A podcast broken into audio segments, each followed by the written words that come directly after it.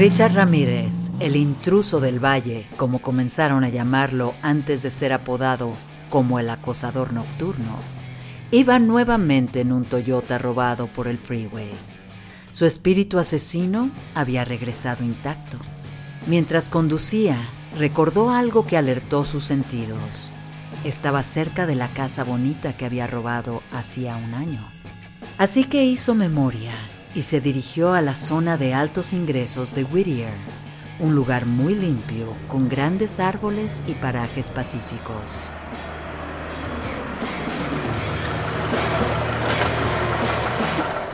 Richard condujo el Toyota hasta llegar al hogar del matrimonio Satsara. Era la casa donde había robado el año pasado y ya conocía bien. Así que se estacionó afuera y esperó a que bajara la luz. No quería ser visto por nadie. Maxine Satsara había terminado de disponer algunas cosas para la cena. En la habitación su esposo Vincent acomodaba sus enseres personales. Escondió un par de zapatos debajo de la cama y se encontró con su escopeta.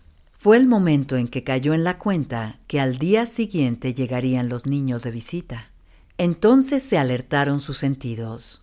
Tomó la escopeta y la descargó, quitándole los cartuchos.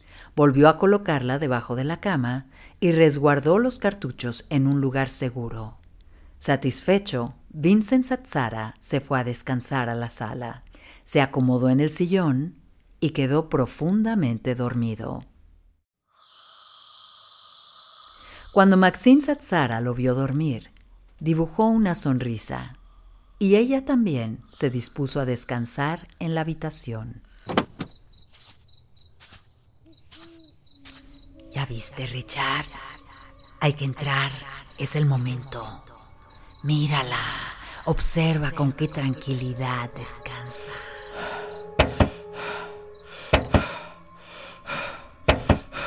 Richard intenta abrir la ventana para entrar, pero no lo logra. Está cerrada. Sigue intentando hasta que comprende que está bloqueada desde el interior.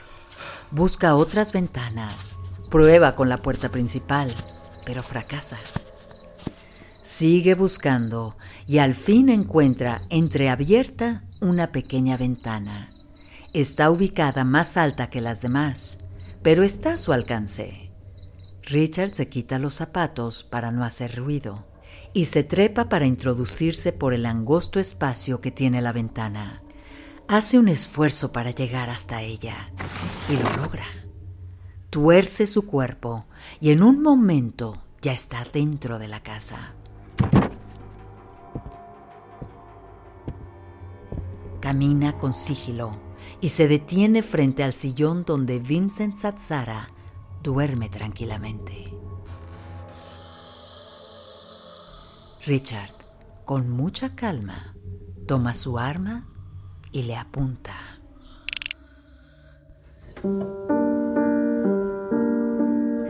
Bienvenidos al tercer episodio de Richard Ramírez. Acompáñanos a conocer su momento más salvaje el punto sin retorno del acosador nocturno. El hombre cuya sonrisa fúnebre ya es parte de las peores pesadillas criminales. ¡No! Vincent Satsara había sido contador público. Ahora estaba jubilado y tenía una vida feliz al lado de Maxine. Tenían dos pizzerías, era un hombre alegre que disfrutaba de sus nietos, de su familia y sus amigos. Sin imaginar que así terminaría su vida, Vincent seguramente no tuvo tiempo ni de ver su vida pasar. Porque al abrir los ojos, despertado por el sonido del arma ya amartillada, Richard apuntó a su lado izquierdo y... Vincent intentó levantarse después del disparo, pero no lo logró. La bala cortó la arteria carótida, comenzó a desangrarse y aunque lentamente, perdió la batalla. Maxine Satsara escucha el disparo entre sueños y despierta sobresaltada. Abre los ojos intentando entender qué sucede. cuando ve a Richard Ramírez, quien le sonríe mientras le apunta con la pistola. Silencio, perra. ¿Dónde están las joyas? Vamos, no tengo tiempo. ¿Dónde guardas el dinero? ¡Rápido! Maxine le suplica que se fuera, pero Richard no la escuchó. La bofeteó para que entendiera que iba en serio y por si hubiera duda, tomó una corbata del armario y la ató de espaldas contra la cama. No me mires, zorra. Richard la amordazó y rápidamente arrancando los cables, inutilizó los teléfonos. No quería sorpresas.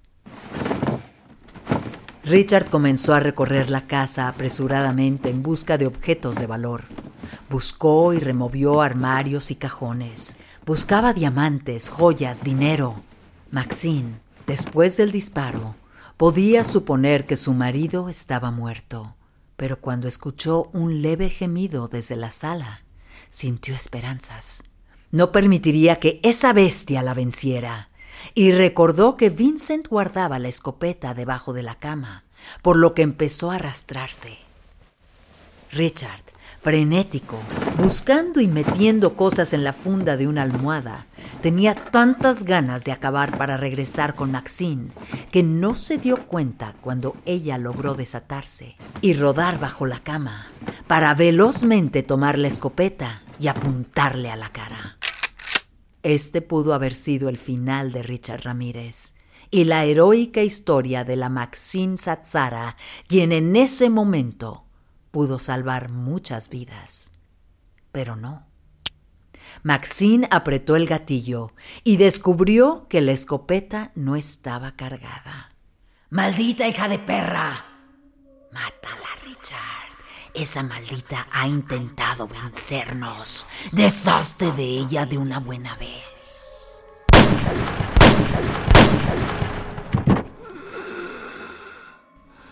Richard estaba furioso. Su cabeza hervía de odio. Comenzó a patear el cadáver de Maxine y acercándose a ella, la abofeteó con fuerza. La levantó y la colocó en la cama de nuevo. Buscó desesperado en la cocina y tomó un cuchillo. Le apuñaló varias veces el tórax para sacarle el corazón, pero no lo logró. Dejó una cruz invertida en su pecho y sin estar conforme, aún con el sonido de la furia aturdiendo su cabeza, le cortó los párpados y le sacó los ojos, dejándolos en un joyero. No contento, siguió apuñalando el cadáver en la garganta, el estómago y el pubis. Richard no se reponía de que Maxine lo hubiera retado, que no le hubiera demostrado miedo. Intentó violar al cadáver, pero estaba tan alterado que no lo logró. Cuando logró calmarse un poco, tomó las cosas que había robado y escapó llevándose la escopeta, una pistola 45 y los ojos de Maxine en el pequeño joyero. Como trofeo. En un momento regresamos con pesadillas criminales. Richard regresó a su habitación del hotel para bañarse y quitarse la ropa ensangrentada. Horas más tarde salió en busca de un traficante a quien vender las joyas y las armas de los Atzara. Su contacto era Pérez, un delincuente que había conocido en la terminal de autobuses. Pérez movía armas y joyas robadas y nunca hacía preguntas logró encontrarlo y vender a precio de regalo lo que había robado.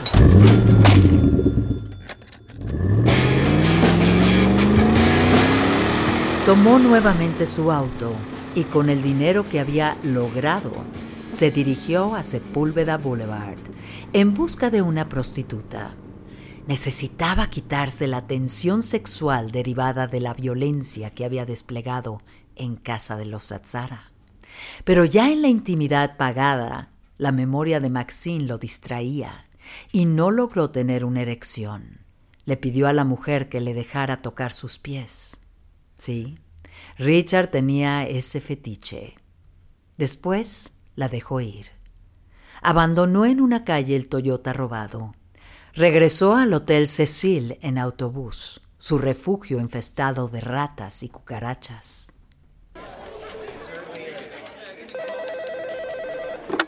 Policía de Los Ángeles.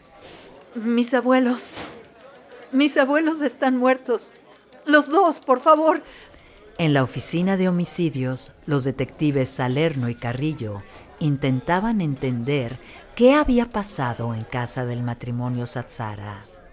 La violencia contra Maxine los tenía desconcertados. Que el asesino le quitara los ojos y huyera con ellos era un hecho macabro, sin precedentes en la ciudad. Desde el primer momento sospecharon que podía ser el mismo asesino de Jenny Vincow, pero no podían asegurarlo. Las balas que encontraron dentro del cuerpo de Maxine eran calibre 22, pero estaban dañadas, por lo que no tenían la seguridad de que fueran de la misma arma. Pero el crimen era sórdido y enigmático como el de Dale Okazaki y el de Verónica Yu. Algo les decía que era el mismo hombre.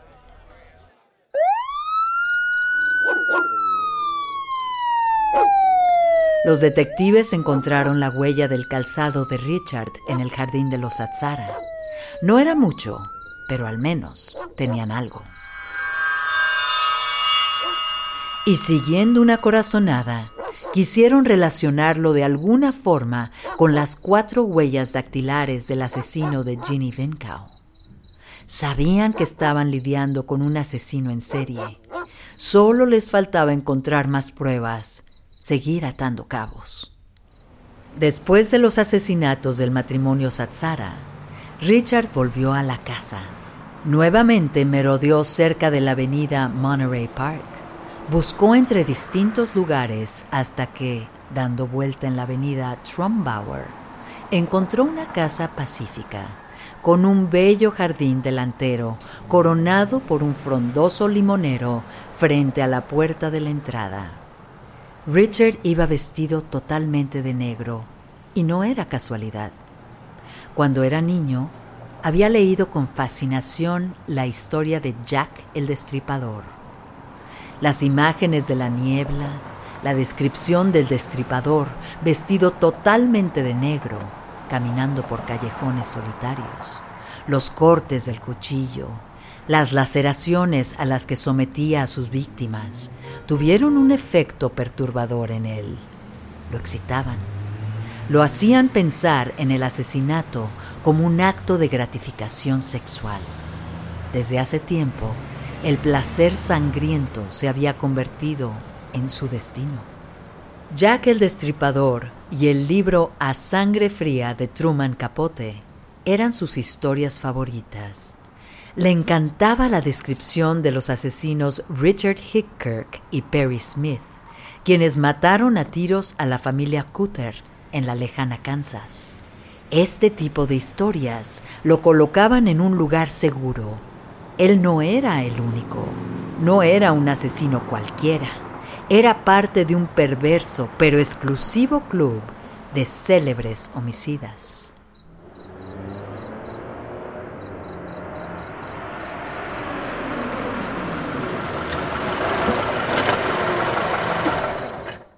Richard apagó el auto. Se metió los pantalones en los calcetines para que no se engancharan en nada. Bajó del auto, caminó hasta la hermosa casa de William Doy, quien vivía con Lillian, su esposa discapacitada de 56 años. La puerta principal estaba al centro de la casa, con ventanales a la izquierda. El garaje estaba a la derecha. Desde algún lugar sonaba un conjunto de campanas que emitían un sonido etéreo y brillante. El sonido flotaba en el aire y brindaba tranquilidad. El perfumado limonero completaba la escena, dándole al lugar un halo pacífico y reconfortante. El cielo estaba nublado, No había luna ni estrellas y una tímida lluvia comenzaba a caer. A Richard le gustaba la lluvia. Había menos gente y en consecuencia menos problemas. Además, sabía que una lluvia intensa amortigua el sonido de los disparos.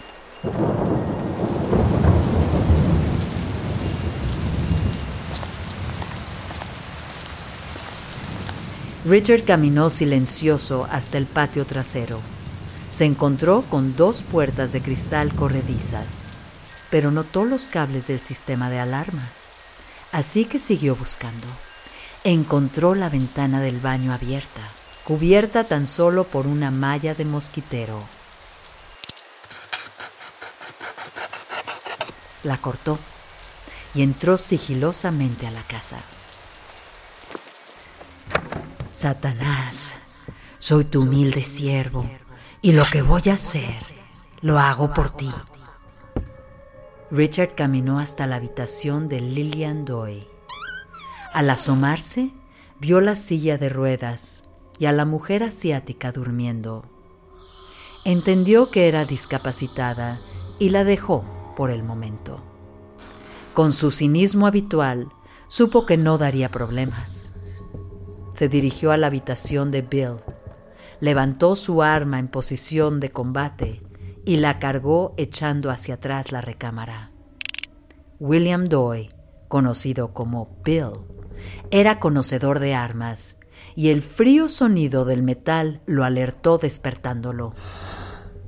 Bill tenía distintas armas colocadas estratégicamente en varios lugares de su casa por lo que al momento tomó una 9 milímetros que tenía cargada en su mesa de noche. Richard no dudó. La bala de la 22 entró justo a la altura del labio superior de Bill. Se alojó en la garganta sin permitirle hablar o implorar clemencia, tirándolo de la cama con un gran dolor. Richard intentó dispararle nuevamente, pero la 22 se atascó Maldijo su suerte y limpió el arma para cargarla de nuevo, sin éxito.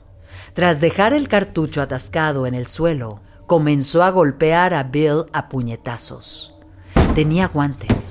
No dejó de golpearlo y patearlo hasta que Bill quedó inconsciente. En la otra habitación, Lillian, aterrada, incapaz de auxiliarlo, escuchó cómo agredían al amor de su vida e hizo lo que pudo. Richard tomó la 9 milímetros de Bill y se dirigió hacia el cuarto de Lillian. La abofeteó amenazándola para que no gritara, pero Lillian no podía parar de gritar. Simplemente no lo controlaba. Y sus gritos empezaron a excitar a Richard, quien le inmovilizó las manos y tras jugar con ella comenzó a saquear la casa. Tomó la funda de una almohada y metió todos los objetos de valor que encontró. Alianzas de matrimonio, joyas y un reloj Omega de Bill, entre otras cosas. Cuando Bill volvió en sí, se arrastró hasta la habitación de su esposa. Richard la había golpeado y violado sin remordimientos. Seguía furioso y excitado, por lo que cuando vio a Bill arrastrarse, lo golpeó hasta dejarlo inconsciente, convencido de haberlo matado. Tras descansar un momento, Richard salió del lugar despidiéndose de Lillian con un beso frío y descarado. Se fue sin quitarle las esposas. Cuando Bill despertó nuevamente, alcanzó a llamar al 911 y balbucear la palabra auxilio. Ahora regresamos con más pesadillas criminales. Amanecía cuando llegó Paul Torres, detective de robos y homicidios de Monterey Park, a la escena del crimen. Fue Torres quien encontró y delimitó una huella de zapato avia y se encargó de recabar las pruebas en la escena pero fue arrogante y no le compartió información a Gil Carrillo, quien al momento solo era un detective invitado. El detective a cargo en Monterey, no lograba atar cabos y entender que se trataba del mismo individuo que Gil Carrillo estaba buscando. Por el contrario a lo que esperaba, Carrillo no fue bien recibido por los oficiales de Monterey Park, quienes lo ignoraron y sin mucha diplomacia lo mandaron de regreso a casa. Richard continuaba impune recorriendo la ciudad de Los Ángeles. Era verdaderamente un tipo escurridizo.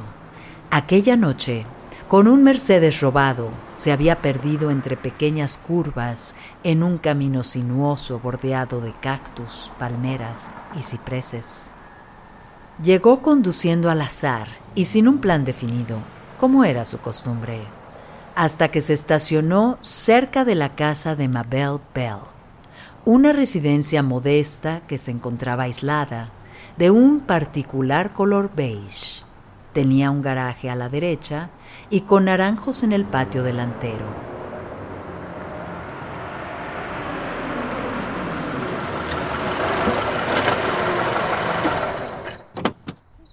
Al igual que la residencia de los Satsara, la casa de Mabel tenía una valla blanca en la parte delantera. Mabel era una mujer mayor, independiente, se hacía cargo desde hacía dos años de Nettie, su hermana discapacitada, y aquella noche las hermanas dormían profundamente con las puertas sin cerrar. Vivían en un lugar tranquilo y estaban acostumbradas a dormir sin miedo. Richard llevaba guantes y probó el pomo de la puerta principal. Abrió sin ningún inconveniente y entró a la casa. Rápidamente se dio cuenta que no había mucho que robar. Era una casa sin objetos de valor. Encontró a las dos ancianas durmiendo. Esto lo molestó. No había mujeres jóvenes y no había nada digno para el hurto. Buscó en la cocina un cuchillo con el cual acabarlas, pero no encontró ninguno suficientemente grande ni suficientemente afilado. Lo que encontró fue un martillo rojo con mango de madera. Decidido, se acercó al cuarto de Nettie, la hermana inválida, y hundió el martillo en su cabeza una y otra vez. Luego utilizó un cable para atarle las manos a la espalda y por accidente tiró un reloj. El reloj se detuvo a las 12.06 de la madrugada sin que él se diera cuenta que dejaba una huella de zapato avia en el reloj ensangrentado. Siguió a la habitación de Mabel y antes de golpearla, cerró los ojos e invocó a Satán. Esto lo hago por ti, lo hago para ti, Señor. Mírame bien, soy tu siervo fiel. Mabel se despertó, pensando que estaba viviendo una pesadilla. Richard entonces la amenazó. Cállate, perra, o te mato. ¿Dónde está el dinero? ¿Dónde escondes las joyas? Fuera de mi casa. No tengo dinero. Largo.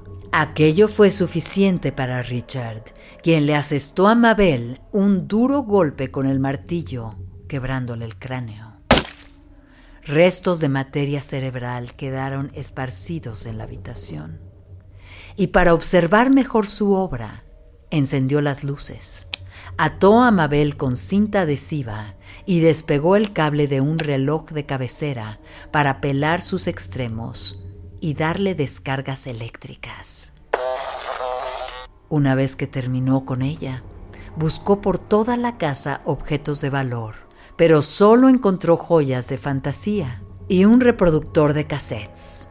Aún furioso por su derrota, regresó al cuarto de Nettie, le arrancó el camisón y la violó frenético, con la violencia y el odio de haber fracasado. Cuando terminó con Nettie, Richard tuvo una idea.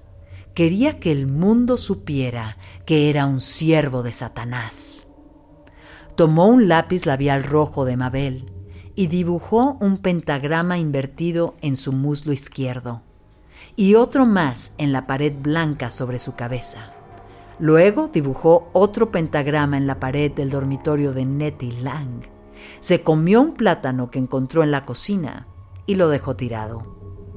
Bebió una lata de Mountain Dew, una Coca-Cola, orinó en el piso y se fue llevándose una funda de almohada manchada de sangre con las escasas pertenencias de las hermanas Bell.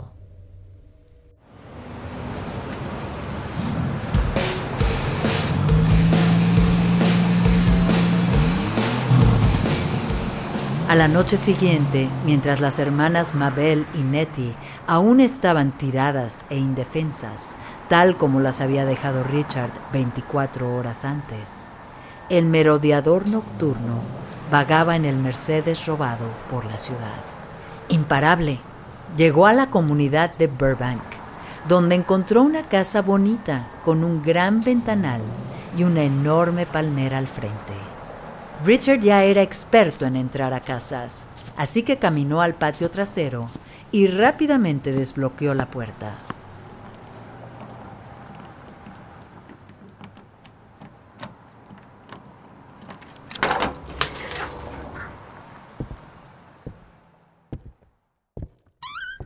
Dentro del lugar encontró dormida en su habitación a Carol Kyle. Despierta, perra, fue su frase de presentación. Carol y su hijo de 11 años eran los únicos que se encontraban en casa. Richard esposó y metió al armario al niño. Después violó y sodomizó dos veces seguidas a Carol. Carol era enfermera y sabía cómo mantener la calma en situaciones extremas. Había tratado con psicópatas en su trabajo y pudo contener la ira de Richard. Richard incluso le hizo un cumplido. No estás mal para tu edad. Carol, superando el miedo y el asco, sonrió y le agradeció sus palabras, entendiendo que en estos casos la diplomacia era crucial. Ella solo podía pensar en su hijo. Sin embargo, no pudo detener sus pensamientos y sin reflexionar le dijo a Richard, Debes haber tenido una vida muy difícil para hacerme esto. Richard la miró y le respondió, Tienes suerte de que no te mate. He matado mucha gente. Richard se fue del lugar amenazando con volver si Carol decía algo sobre él. Si lo describía, volvería por ella.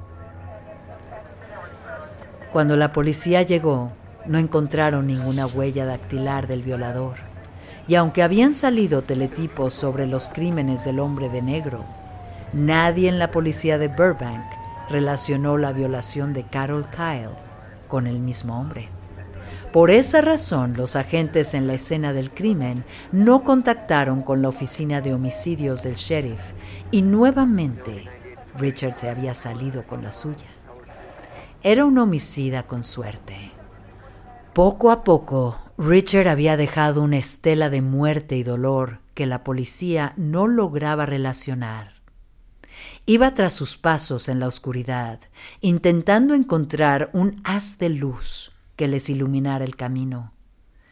Pero fue cuando encontraron a las hermanas Bell, aún vivas, que la policía de Monrovia llamó a homicidios del sheriff. Ya en la escena del crimen, los detectives Carrillo y Salerno confirmaron que estaban tras un asesino serial despiadado, con mucha sed de sangre y violencia. La brutalidad del ataque, el pentagrama y el desorden que imperaba en la escena eran cosa seria. Y aunque los asesinos suelen siempre ceñirse a un mismo tipo de víctima, en este caso no tenían un mismo patrón. Efectivamente, era el asesino que estaban buscando. Un hombre sin límites, sin agenda, lo que lo hacía mucho más peligroso. No te pierdas la cuarta y última parte de Richard Ramírez, El acosador nocturno. Descubre la manera en que su pulsión criminal, su errático comportamiento y su violencia desmedida comienzan a jugar en su contra. Acompáñanos y conoce cómo la policía de Los Ángeles inició la cacería contra uno de los peores asesinos seriales de la historia. Ven, cierra los ojos y elaboraremos juntos una de las peores pesadillas criminales. ¡No! La historia de Richard Ramírez, el merodeador nocturno, llega a su fin en nuestra siguiente entrega. No te pierdas cómo el pueblo de Los Ángeles detiene a una de sus mayores pesadillas criminales. Te esperamos. Una producción de Pitaya Entertainment. Guión y contenido, Itzia Pintado. Guionistas invitados, Diego Castillo y Gabriela Pérez Lau. Producción, Santiago León. Y la narración, de su servidora Yareli Arismendi.